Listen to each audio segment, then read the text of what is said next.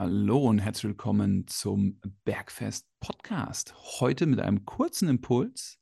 Ein kurzer Impuls, der dir auf jeden Fall dabei hilft, deine Ziele in Training, Ernährung und Regeneration erfolgreich und nachhaltig umzusetzen. Philipp und ich wünschen dir viel Spaß dabei. Schön, dass du dabei bist. Herzlich willkommen. Heute beschäftigen wir uns mit dem Thema Nackenschmerzen. Philipp, was ist der Hauptgrund, warum wir Nackenschmerzen bekommen? Ja, der Hauptgrund für Nackenschmerzen ist eigentlich, dass viele sitzen, wenig stehen, viel nach vorne, unten schauen. Wenn man so auf so einen Laptop schaut, zum Beispiel, ist so der Worst Case.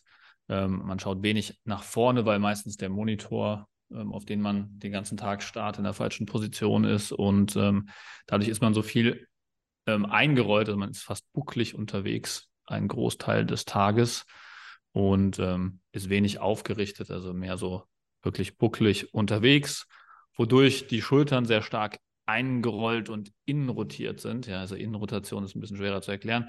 Mhm. Nennen wir es einfach, ähm, dass man bucklig ist. Ich glaube, das, das beschreibt das Ganze ganz gut. Und das, ich, ich, ich stelle mir da so den Glöckler von Notre Dame vor, so einen buckligen, eingerollten Menschen.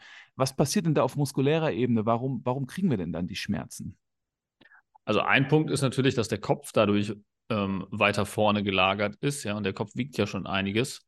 Und dadurch macht dieser Kopf so einen Hebelarm auf deine Muskulatur, die muskulär irgendwie abgeschützt werden muss und die Muskeln verspannen dadurch.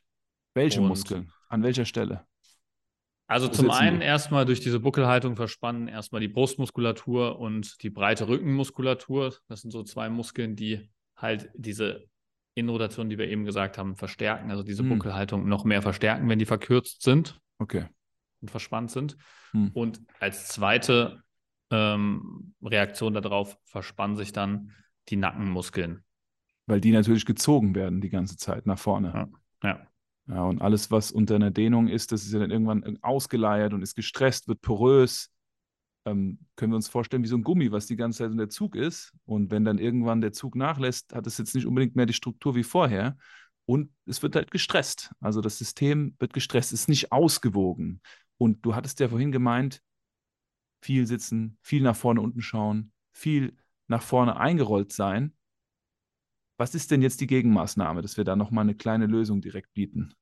Ja, ganz logisch. Erstmal aufrichten, Schulterblätter zusammen, nach hinten führen. Ja, also wirklich die Schultern nach hinten ziehen, wirklich maximal mal hinten zusammenziehen, dass man im Prinzip zwischen seinen Schulterblättern so einen Stift einklemmen könnte.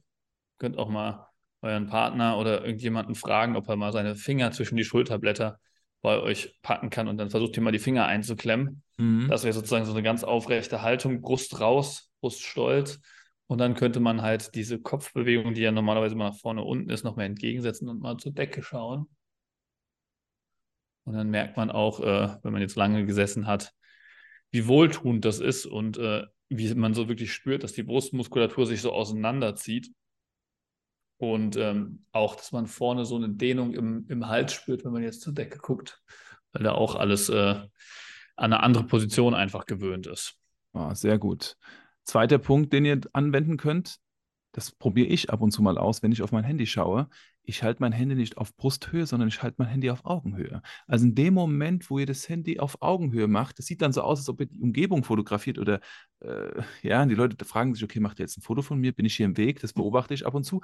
Aber wenn ich das mache, merke ich direkt, wie ich meinen Nacken entlaste. Weil wenn ich das Handy so auf Brusthöhe halte und die ganze Zeit dann nach unten auf den Boden schaue, wenn ich das Handy nutze, habe ich sofort einen Zug im Nacken. Ja, das ist auch etwas, was ihr nutzen könnt, genauso wie wenn ihr mal schaut, wenn ihr auf dem Laptop arbeitet, wo euer Laptop steht. Und sobald euer Bildschirm nicht auf Augenhöhe ist, ja, Freunde und Freundinnen, dann habt ihr Nackenschmerzen.